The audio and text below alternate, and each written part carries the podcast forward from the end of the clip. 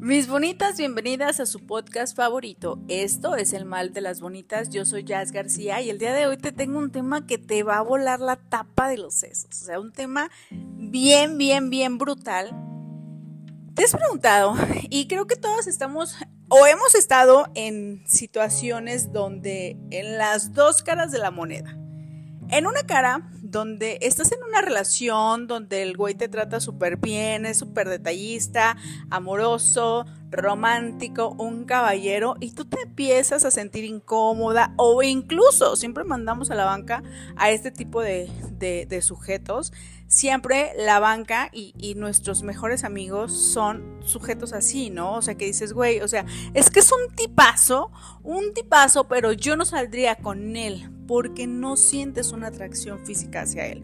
Pero sabes que es fiel, sabes que es leal, sabes que es un amor, sabes, o sea, sabes todo este rollo, pero no te atrae físicamente. Pero por otro lado, conoces a un güey que es un pinche patán, o sea, un hijo de la chingada, mujeriego, este, que sabes que te va solamente, o sea, tú sabes, porque siempre, siempre, siempre sabemos que ahí no es y ahí nos encanta quedarnos, ¿no? Y bueno, ¿qué sucede cuando, cuando tú, te, tú sientes atracción por ese tipo de hombres? O sea, siempre el bad boy es el que te, te parece más atractivo, el que parece así como de, güey, o sea, te derrites por este tipo de hombres, ¿no? ¿Y qué pasa cuando, ok, ya vas creciendo, vas madurando y dices, güey, yo no quiero un hombre así en mi vida? O sea, realmente quiero un tipo que sí se comprometa, que esté conmigo, que mm, pues no solo me diga lo que va a hacer, sino que me demuestre con hechos lo que va a hacer, que cuando diga lo voy a hacer hoy, es sí o sí, lo voy a hacer hoy, porque este es un compromiso, esto habla de, que estás cumpliendo con lo que estás diciendo, ¿no? Y realmente, cuando ya estás en una relación, incluso, o sea, les digo, todas hemos estado de las dos caras de la moneda, y cuando ya estás en una relación bien, estás en una relación estable, cuando ya no hay este sub y baja de emociones, entonces, ¿qué sucede cuando llega esta paz y esta tranquilidad? Cuando ya de repente ya no hay como que, no sé si no tanta pasión, pero llega así como una estabilidad. Y realmente venimos siendo personas inestables que no toleramos y no soportamos la estabilidad. Por eso jamás sentiste atracción por los que mandaste a la banca. Porque sabías que te iban a dar todo, porque sabías que estaban a tus pies, porque sabías que realmente no te ibas a tener que esforzar absolutamente nada. Y esto no te parecía atractivo. ¿Por qué? Porque el amor, incluso les puedo asegurar que te sentías incómoda o que te has sentido incómoda cuando alguien te super ama, porque en el fondo de tu ser tú dices, güey, neta me lo merezco, o sea, como que algo no está bien, como que algo no está chido. Cuando eres una mujer que está herida, cuando eres una mujer que no ha trabajado, no ha ido a terapia y demás, y un güey te llega con un super ramo de flores sin que se lo hayas pedido, sin que le hayas puesto una indirecta en Facebook, sin nada, o sea, que te lleguen las flores, Tú te preguntas, ¿y este cabrón qué hizo? ¿Y este cabrón qué hizo ahora? ¿Por qué, mi bonita? Porque el amor, lejos de ser un bálsamo curador, es como el limón para la herida. Nosotras hemos creído que con nuestro amor sanaremos y curaremos al tipo con el que estamos, al tóxico con el que estamos, y que nuestro amor lo va a cambiar, lo va a alejar de las drogas, lo va a alejar de sus vicios, lo va a alejar de otras viejas y demás. Entonces crees que tu amor lo va a hacer. Y el amor es amor y, y es una magia que realmente es sí transformadora, sí mágica, sí es una energía increíble, es una energía muy poderosa. Pero primero tenemos que tener este amor hacia nosotros. Este amor hacia ti, este amor donde el amor realmente, valga la redundancia, no te parezca em, una, un limoncito en la herida. Estaba viendo un programa Y de repente me espejé en, ese, en esa situación y la chava tenía una relación bien, una relación estable. O sea, el tipo la super amaba y ella empezó a mandarse mensajes con alguien más, empezó a salir con alguien más, obviamente de forma oculta, ¿no? Porque pues vivía con un sujeto, entonces eh, empezó a hacer todas estas cosas. Y te has preguntado, y yo creo que todas nos hemos preguntado, ¿qué pasa cuando una persona es infiel? ¿Qué sucede cuando una persona es infiel? ¿Qué pasa por su mente? O sea, en su casa lo tiene todo, en su casa tiene una persona que lo ama, este, tiene una persona que la ama, en su casa tiene absolutamente todo lo que podría hacer. Y tal vez este sea el problema. He escuchado personas que han sido infiel que dicen es que me hacía falta algo es que en mi casa no me lo daban. Es que la mujer con la que yo estaba no, no me daba lo que yo necesitaba. Y eso es una pinche mentira. O sea, realmente. O sea, cuando tú estás con una persona,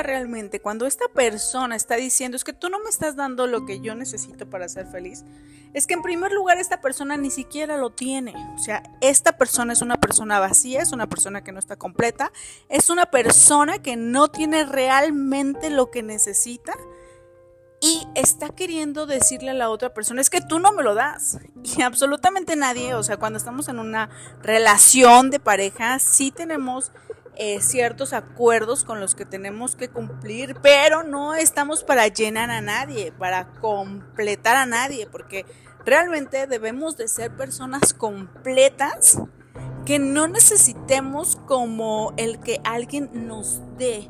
O sea, si tú no tienes lo que necesitas, si tú no eres feliz estando sola, no lo vas a estar, no lo vas a hacer estando con una pareja. Entonces, si a ti no te gusta tu soledad, si a ti no te gusta estar contigo, o sea, güey, imagínate, si no te gusta estar contigo, ¿tú crees que a alguien le va a gustar estar contigo? Obvio no, porque somos esta energía y estamos proyectando eso. Por eso, de repente, si estás en una relación y esta persona se va, es lógico que se va a ir porque tú lo estás alejando, porque tú con tu energía le estás diciendo, hey, como yo no me amo, como yo no me quiero, como yo no sé estar sola, entonces yo te voy a alejar. Por eso siempre los narcisistas, cuando después de que fueron unos hijos de la chingada, te ponen los cuernos, bla, bla, bla, bla, bla, ellos son los que se van primero antes de que los dejen porque tú lo estás sacando de tu vida. Cuando tú no te respetas, cuando tú no te amas, cuando no te das tu lugar, cuando dejas que te pasen por encima, evidentemente esta persona se va a quedar con alguien que sí se respete, que sí se valore y que sí le, o sea, que sí, que sí le ponga este límite y que le diga, hey cabrón, está bien que te trepes a la maca, pero pues no te me columpies, ¿no? Entonces, ¿qué pasa? ¿Qué sucede cuando estás en una relación? Tienes todo, estás bien, estás a gusto, es una relación que realmente es una buena relación. Y de repente te empiezas a mandar mensajes con fulanitos y de repente eh, este, empiezas a coquetear con otras personas, empiezas a buscar otras posibilidades y otras opciones y demás. ¿Qué sucede? O sea, sabes que en el momento que te cachen, o sea, se va a acabar todo, ¿no? Pero ¿qué tal que no te cachan? O sea, ¿qué tal que no te cachan? Tú eres la primera persona que sabes que le está cagando. O sea, que sabes que no estás haciendo las cosas bien, que sabes que no lo estás haciendo como se debe. Esto va a traer el fracaso. ¿Y por qué no sabes estar bien en una relación? ¿Y por qué no sabes quedarte con alguien? ¿Y por qué no sabes amar a una sola persona? ¿Y por qué no sabes estar en ese lugar? Porque no te amas. Porque no te valoras. Porque no te respetas. Porque no te quieres a ti misma. Porque si te quisieras, porque si te valoraras, entonces respetarías primero primero, primero y en primer lugar a ti como mujer y a ti como persona. Te respetarías. Y no tendrías la necesidad, porque es una necesidad de cómo te sientes tan, tan vacío. O sea, estás en una relación y a lo mejor es una relación mala, pero no tienes los tanates para tomar la decisión de largarte. O sea, no, no puedes. O sea, te tienes que enojar, tienes que buscar algún pretexto, tienes que buscar algo en tu teléfono, tienes que buscar, porque no tienes los huevos para poder irte, nomás porque no quieres estar ahí. O sea, sabes que no es el lugar, sabes que no quieres estar ahí, sabes que no te gusta, sabes que no eres feliz, pero no tienes los huevos para irte. ¿Y qué tienes que hacer? Buscar cualquier cosa de la manera más cobarde para poder tomar la decisión, enojarte e irte. Y, y, o esperar a que te cachen, ¿no? O esperar a que te cachen que estás poniendo los cuernos y demás. Y todavía cuando te cachan dice, bueno, pues yo ya me voy. O sea, ahí nos vemos, ahí te ves, estás loca. O sea, entonces, ¿qué sucede? Cuando tú estás en una relación y esa persona es infiel, ese hombre te fue infiel con quien haya sido, con tu amiga, con sus amigas, con quien haya sido, y este hombre es infiel, realmente quien más sufre es el que la paga. O sea, es el que la hace, es quien más sufre. Aunque tú lo veas como que anda como si nada, aunque tú lo veas como que está bien, o sea, te apuesto lo que quieras que ese güey en la noche no duerme tranquilo. O sea, que ese güey sabe que la super cagó. O sea, sabe que se que cambió un Rolex por un Casio y que va a tener que comprarse un pinche Casio de calculadorcita para calcular todo lo que la cagó. Entonces, pero no lo va a aceptar, o sea, no lo va a aceptar. ¿Por qué? Porque es un narcisista, porque tiene el pinche ego por los cielos, entonces no va a decir, me equivoqué, lo siento. Y tal vez sí, o sea, conozco una señora, vamos al temazcal y de repente llega esta una señora que platicamos y todo este rollo. Entonces ella dice que su esposo le fue infiel, se divorciaron. Bueno, no, su esposo le fue infiel, la deja, después se divorcian y después de años de que, de que el güey ya se queda sin nada y demás, y lo único que tiene y no tiene a nadie más es a ella, entonces regresa a su casa. Entonces en su casa está viviendo su ex novio. Bueno, su ex marido, perdón, su ex marido. En su misma casa está viviendo su ex marido. Entonces a mí me parece muy chistoso porque ella viene y se queja y entonces este, está diciendo, no, pero es que cómo es posible, o sea, que después de todo, él regrese y bla, bla, bla, y me pida que lo intentemos y shalala, ¿no? Entonces regresa el ex marido a su casa y un día pasa algo muy chistoso que entramos todos al temazcal y la señora, ay, no vamos a caber, que no sé qué, yo, señora, si su ex marido cabe en su casa, ni como que aquí no quepamos todos. y la verdad... echar relajillo al temazcal y, y estar cotorreando un rato en lo que estamos sanando y demás, ¿no? Entonces, ¿qué pasa?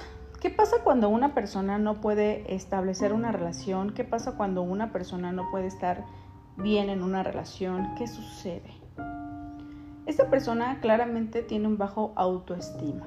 O sea, realmente, imagínate, estar con el amor de tu vida, tener una relación chingona, construir algo muy, muy chingón y que se acabe en unos minutos. O sea, que se acabe por contestar un mensaje de hola, ¿cómo estás? Que se acabe por estar contestando mensajes. Que se acabe por estar viendo historias. Que se acabe por estar contestando o agregando viejas encueradas, ¿no? Porque es como un tema que siempre platicamos en terapia y dices, oye, es respeto, ¿no? O que se acabe porque no pudiste dejar tu aparato reproductor adentro de tu pantalón, ¿no? Entonces, pues que tanto tiempo y tantos años se acaben por dos, tres segundillos, dos, tres minutos, o sea, imagínense, está muy cabrón, ¿no? y ¿qué pasa? en esta situación. Este tipo de personas que hacen este tipo de cosas realmente son personas que creen en el fondo que no pueden ser felices. Personas que creen que están destinadas al fracaso. Personas que realmente en su casa, por sus heridas de infancia y por todo lo que han vivido, les han hecho creer que no merecen la felicidad, que no están hechos para eso. ¿Y qué hacen? Comer mierda. O sea, teniendo un banquete en su casa, van y comen mierda. Y dicen por ahí, perro que come mierda aunque le quemen el hocico. Y está muy cabrón porque es como un mal hábito. Seguramente un hombre que hizo este tipo de cosas o que hace este tipo de cosas es un hombre que vio como papá engañaba a mamá. Y repetimos los patrones. ¿Qué sucede cuando tú no puedes vivir una etapa de soltería?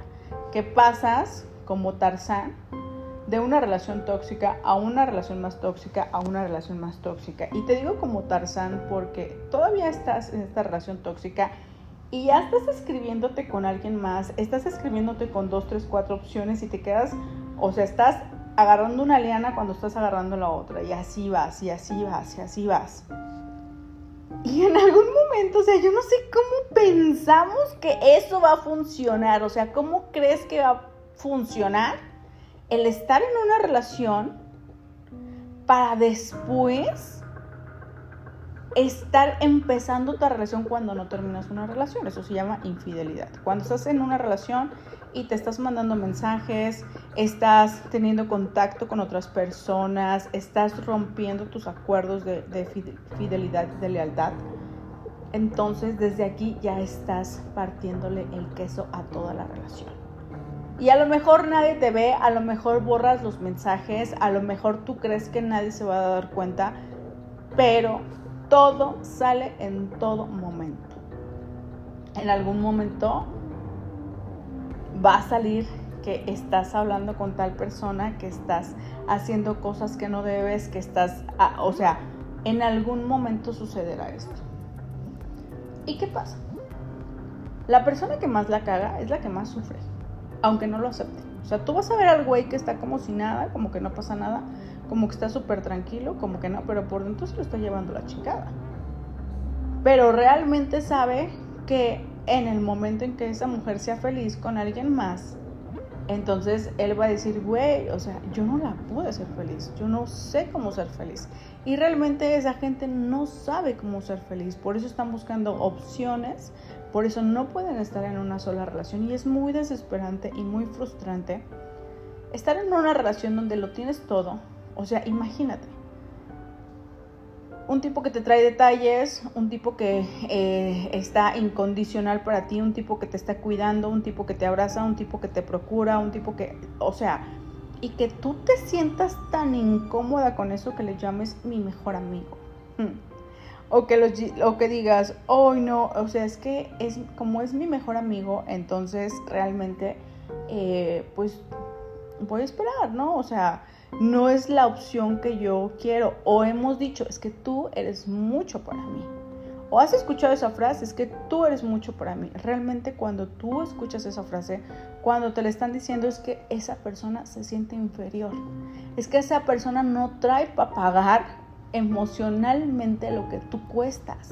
Es que esa persona realmente no se siente con la capacidad de tú, o sea, de poder amarte. Por eso dice, prefiero que seas feliz con alguien más y que te vayas y que estés con alguien más.